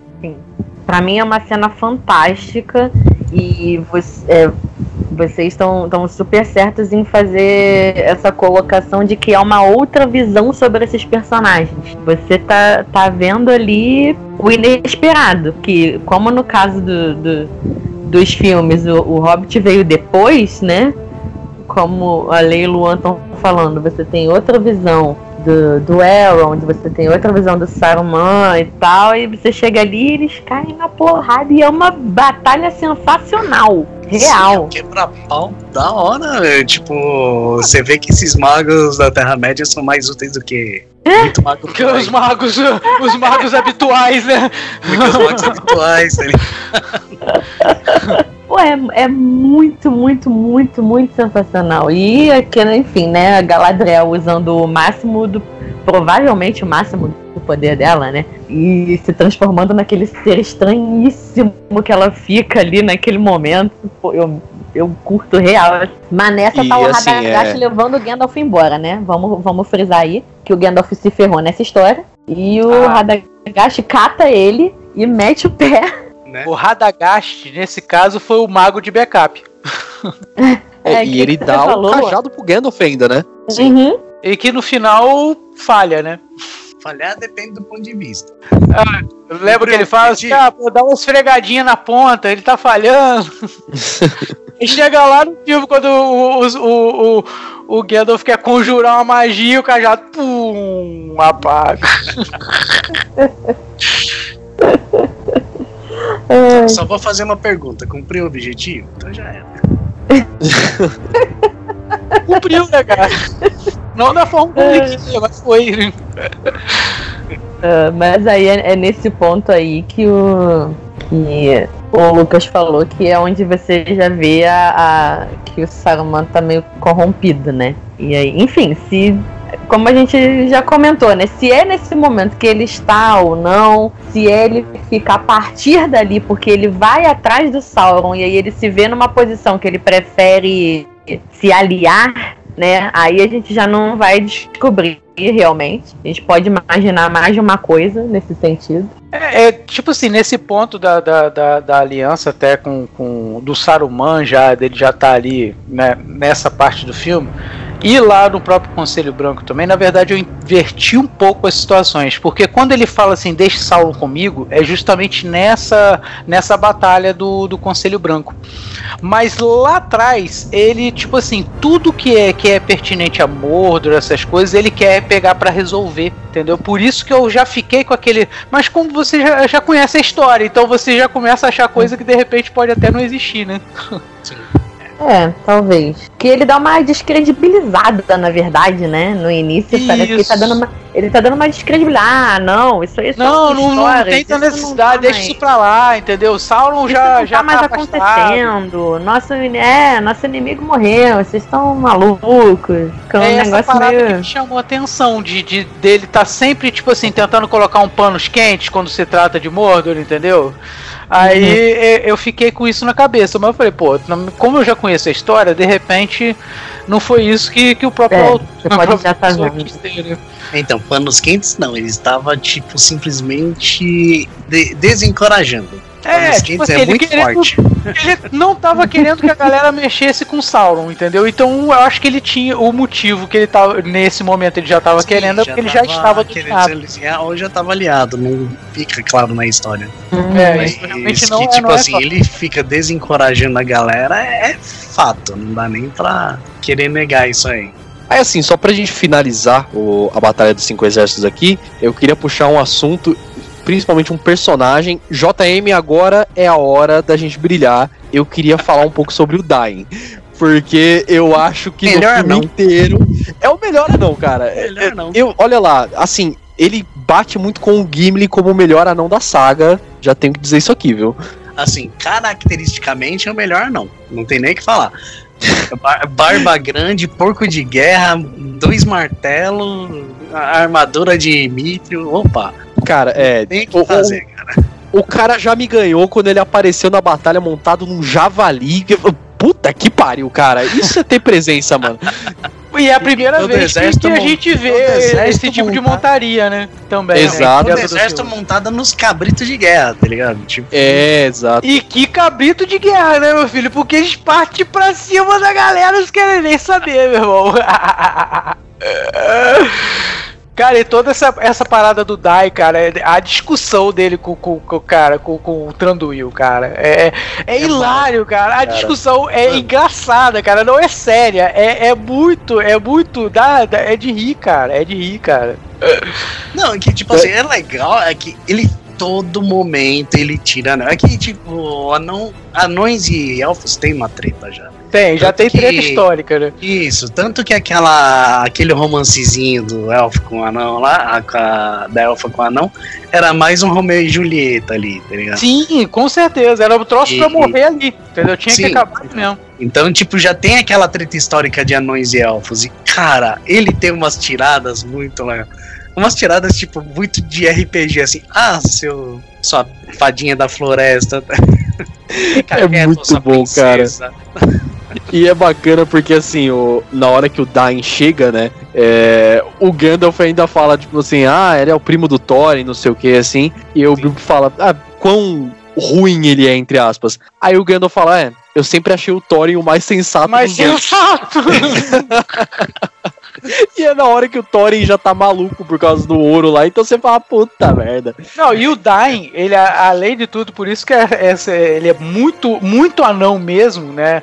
É por causa disso, cara. É a sede da guerra, cara. Ele não quer saber. Ele só quer bater. Eu quero chegar e bater. Eu quero, quero arrasar isso aqui. Tanto é que quando chega os orcs, cara, ele é o primeiro que muda. Pô, orc, galera, acabou aqui, é só, só pra cima do orc. É, eu, ele primeiro, vai pra cima, né? Ele é o primeiro exército que vai para cima do orc, sem pestanejar, cara. É na hora, chegou. Mas essa é a questão dos anões, cara, que tipo, os anões, tanto no RPG como no Senhor dos Anéis, eles são uma raça guerreira, assim, cara. Tipo, os caras é, ficam embaixo da terra, mas é, é enfrentando o pobre, é, é, enfrentando não sei quem. Tipo, não é só minerando, tá ligado? Eles estão sempre em combate com alguma outra raça. Até mesmo combate entre anões, que não é uma coisa muito comum, assim, é muito incomum, tá ligado? Sim, é porque eles entram em, eles entram em guerra entre eles direto. Eles, direto. Então, quando aparece o inimigo. Meu, e, e outra, você é uma raça totalmente guerreira. A- você tá do lado dos frufru, das frufru da floresta, tá ligado? Você acha que você não vai pra cima pra mostrar eu sou foda? Você fica na É lógico. E os caras eles fazem a parede de escudo ali praticamente sozinhos, né? Porque os Sim. elfos eles só aparecem depois, na hora que os bichos tá em cima ali já. É, eles Mas e montam a aquelas, estratégia de ataque e os elfos É. vão pra complementar o, Não, o ataque deles. Peraí, é tipo assim, é que na versão normal não saiu, mas na versão estendida tem a Batalha dos Cinco Exércitos, inclusive com os anões tretando com os elfos, né? Sim, Aí- exato. Eles quebraram totalmente a parede de escudo dos elfos ali. E, É. Tipo, os elfos tinham que reconstruir a parede de escudo deles pra tentar fazer alguma coisa com os orcs, tá ligado? Não, e, E é tipo muito assim, ba- quando o, o Tranduil fica, fica bolado, cara. Ele fica bolado quando ele vê o, o- os anões vindo, ele, tipo, ele mantém a posição, mas você vê que, tipo assim, ele, pô, peraí, qual é? Porque os bichos vêm, meu irmão, e vem com sangue, sangue nos olhos, meu irmão. E uma outra coisa bacana dessa da, da versão estendida, né? Eu não sei por que, que isso não foi pro filme final, inclusive. Ah, na hora que eles chegam, que começa a ter o primeiro embate, que os elfos eles lançam as flechas, ah, aquela chuva de flechas, né, pra cima dos anões, aquela Nossa. contramedida que são aquelas flechas giratórias. Bestas, né? Ah, eu acho Isso, muito sinistro nossa, aquilo, é. As bestas com as cordas, nossa, mano, como foi muito bom aquilo. Tipo assim, o Exato. exército de elfo virou um exército de inútil, tá ligado? A parte Exato. de flash, os arqueiros viraram inúteis ali, não tinha o que fazer. Os anão engoliu os elfos ali, cara. Engoliram, engoliram. Eu detesto admitir, mas realmente nesse caso o arco e flecha foi ineficiente. Os elfos foram engolidos com farinha. Que daí, tipo, quando eles bateram na parede do escudo dos elfos, ainda, tipo, é a vantagem do cabrito de guerra. Que além de dar cabeçada com os chifres, eles pulavam os escudos. Né? Exato, é, porque quebra o de cabrito de na guerra é uma vantagem. É, é, ele é, ele é um. A máquina, vamos dizer assim, ele é, é tido como um animal de guerra, né? Sim, sim, não, mas assim, imagina tipo um cabrito do tamanho de um cavalo batendo num- numa parede, num escudo, cara. Ah, Voa 10. Joga o cara 10 longe. Tipo, a cabeçada já voa o cara longe. Aí esse mesmo cabrito, tamanho de um cavalo, pula em cima da galera, tá ligado? Cara, mesmo o cabrito no tamanho do cabrito já escudo, faz um estrago. pula. É, não, é que tipo, não tem escudo, a gente pula os escudos e continua. Se não quiser pular, a gente atropela todo mundo. Não tem problema. É um. São bilhões de mini tanques vindo pra cima de você. Sim. Tipo, era infantaria pesada ali, tá ligado? Não era nem cavalaria, mas já era outro nível o negócio. Tipo, e esses exércitos fizeram muita falta no Senhor dos Anéis, só falo isso. Na Exatamente. Fizeram, né, velho? É que, tipo assim, é, isso é quando a gente explorar mais os outros livros. Mas os anões, eles estavam segurando uma, uma outra fronte, né? Um outro fronte. É, eles estavam segurando a, a guerra lá meio que no norte, né? O- eu- inclusive liderados pelo Dain, na verdade. Sim. Então, na realidade, todo mundo fez a parte deles ali, os anões principalmente, só que em outra região. Sim.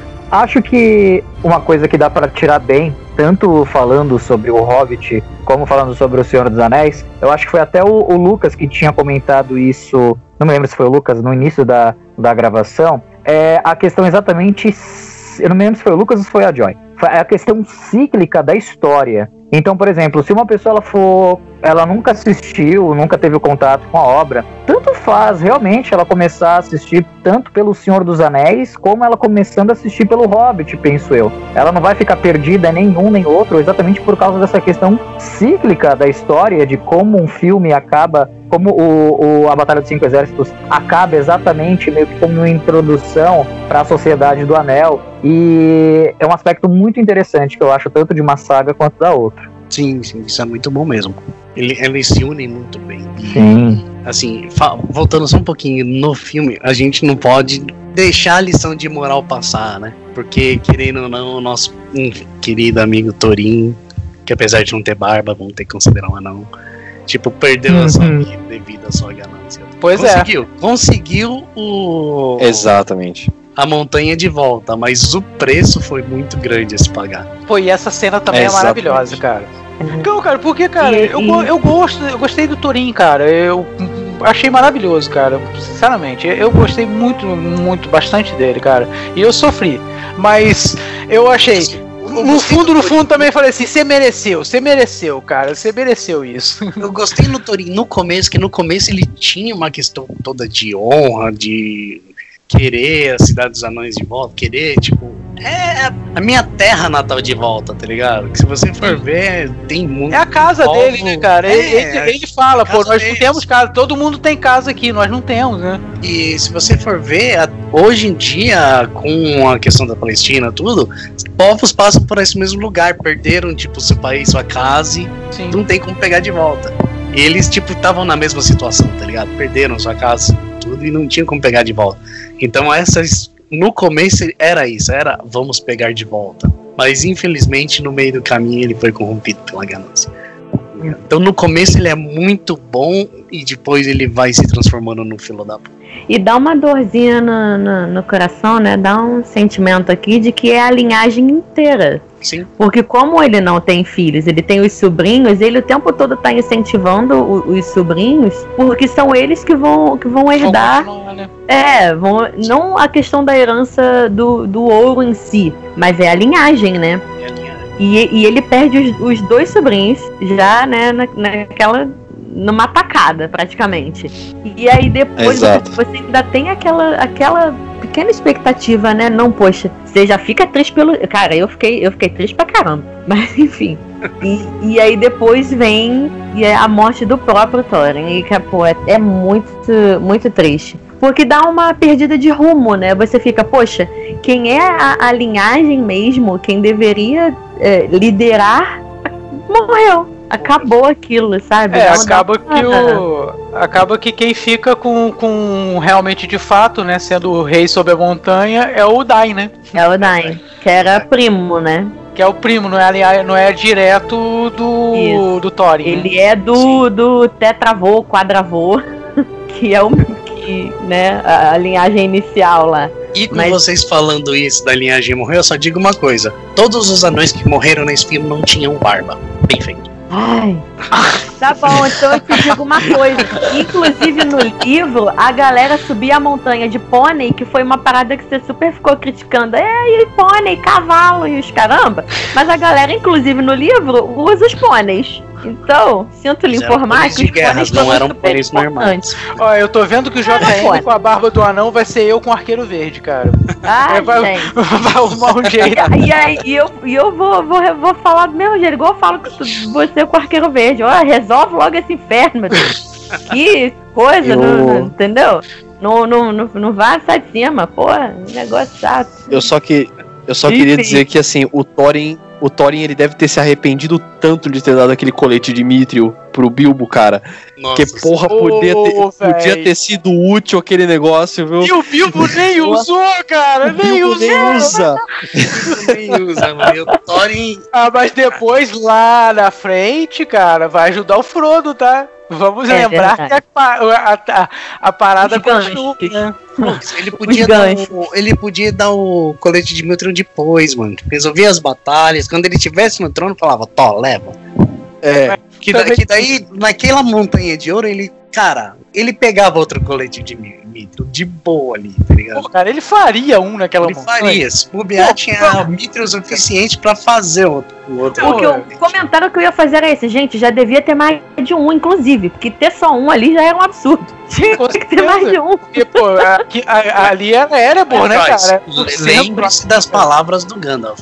Isso, quando ele vê a camisa lá no, no Frodo. Essa sua camisa vale mais do que o condado inteiro.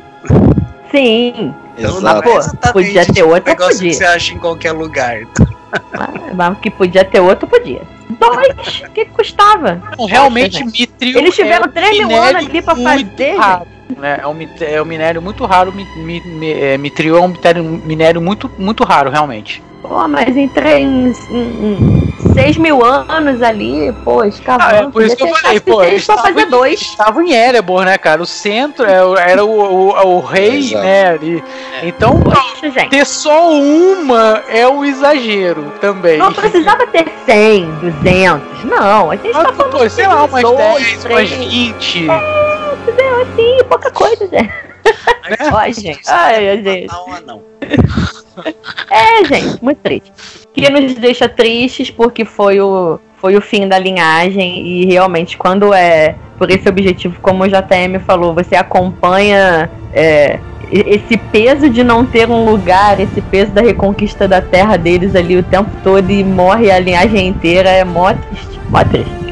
Bom, gente, e pra gente finalizar essa, esse podcast duplo, né, sobre Senhor dos Anéis e Terra-média, tudo, eu só queria puxar que todo mundo sabe que a, o Prime, o Prime Video está fazendo uma série do Senhor dos Anéis, essa que está encaminhando para ser a série mais cara já feita na história, então o negócio tem que ser bom. Eu só queria puxar aqui agora o que vocês esperam e quais são as expectativas realmente para essa série de vocês, já que a gente não tem praticamente nenhuma informação sobre a série, a gente só tem algumas informações sobre elenco, tudo que a gente comentou no, no cast passado, inclusive. Mas o que, que vocês estão esperando para essa produção? Primeiro que eu espero que, que- aliás, eu imagino que tenha uma uma linha assim, uma linha conectando realmente as histórias já pelo visual. Porque pelo que soltaram, as gravações são nas mesmas locações novamente.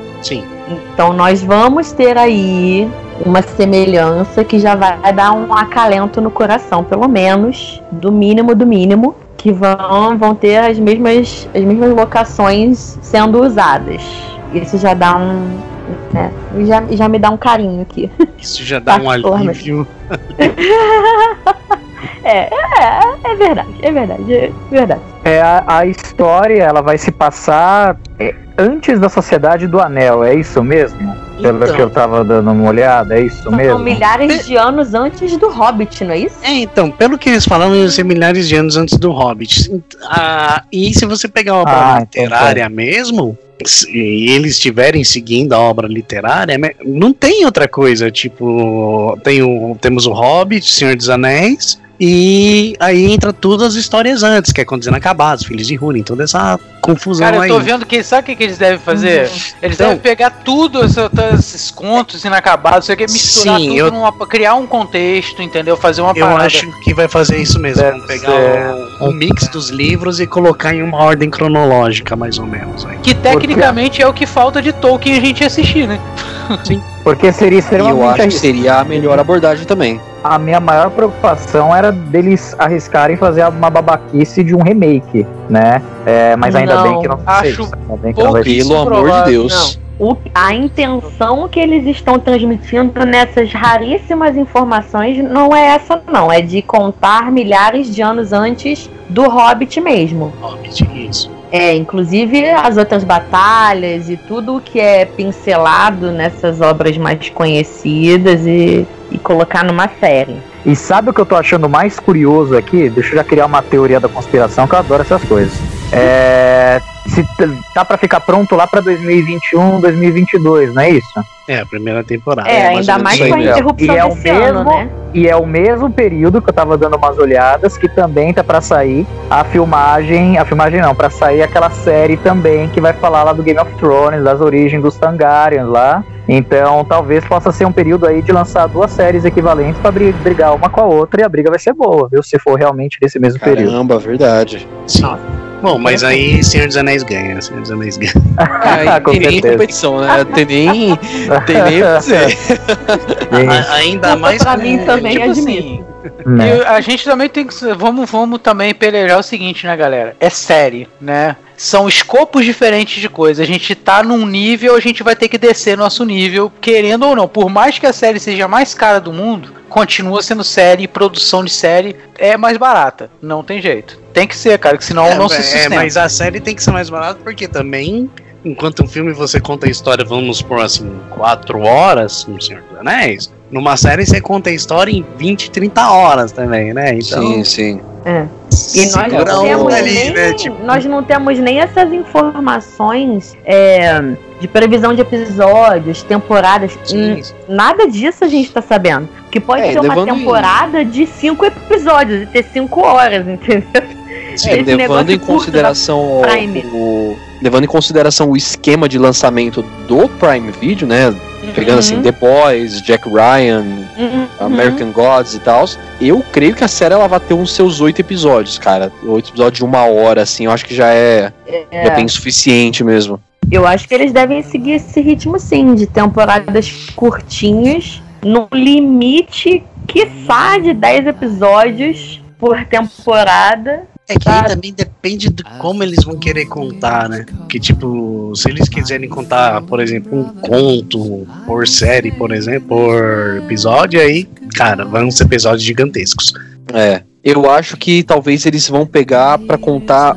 Pegar um conto por temporada. Eu acho que aí seria talvez até mais, mais plausível, assim. E levando essa que- questão de um conto por temporada, eu adoraria ver mais sobre a mitologia que tem do Senhor dos Anéis, né? De, de Lúvatar, o Ah, próprio sim. Morgoth, né? Que Morgoth, pra quem não, não conhece, ele é meio que o, o, o, o- o diabo da, da Terra-média, sabe? O, o Sauron mesmo, e- que é o grande vilão do Senhor dos Anéis, ele era só um general do Morgoth. É. Então, É, é um comandar.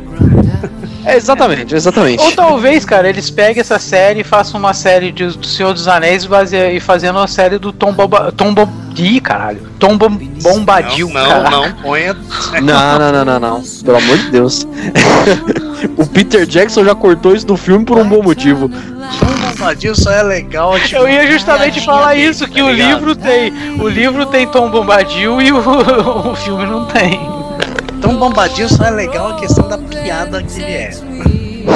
Não, cara, nem no livro ele presta pra nada, velho. Nem no livro. Se no livro o cara não presta, imagina pro filme. Ah, É uma questão do Tom Bombadil aqui, já que você falou nesse assunto. No livro, pelo menos, ele é descrito de um poder inigualável, tá ligado? Exatamente. Se ele resolvesse brigar essa essa treta, qualquer uma das duas tretas, tanto, tanto do Hobbit quanto do Senhor dos Anéis, melhor do Senhor dos Anéis, que era uma treta mais épica, não, meu, tinha acabado muito rápido, pelo menos pelas descrições do livro. É, inclusive, é, consideraram deixar o, um anel na proteção dele, né? Porque ele é muito poderoso. E não é afetado pelo anel. Exato. Poxa, seria melhor ter deixado com ele, né? Por que, que deixaram com, com o Frodo então, pô? Sacanagem. É, é, é porque ele é aquele palhação que todo, todo mundo conhece no livro, então, tipo, Ninguém confia nele, é tipo eu, né? é, então. O palhaço ninguém leva a sério. Ninguém leva a sério. Você não sabe se vai funcionar ou não. Você pode, pode ser que você entregue pra ele, ele entrega pro Sauron de, de brinks, tá ligado? Tipo, ah, vou entregar pro cara só pra ver qual é do negócio. Tô fazendo nada mesmo, vamos ver. Vou lá pra bordo, vou levar esse anelzinho lá pra ver qual é da parada.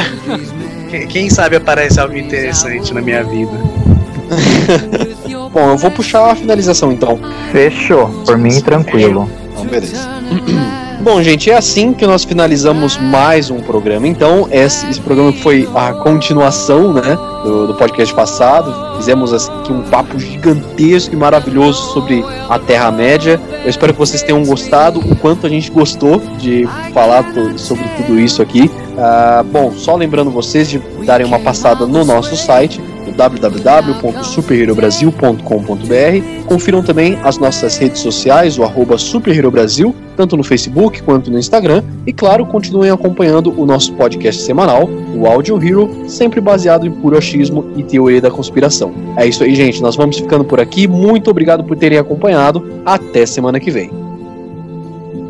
I bid you all a very fond farewell. E se você quiser ver mais conteúdo como esse aqui, é só você acessar as nossas redes sociais Super Hero Brasil, tanto no Facebook quanto no Instagram, e também dar uma olhada no nosso site superherobrasil.com.br. Dá uma passada lá, tenho certeza que você vai gostar muito.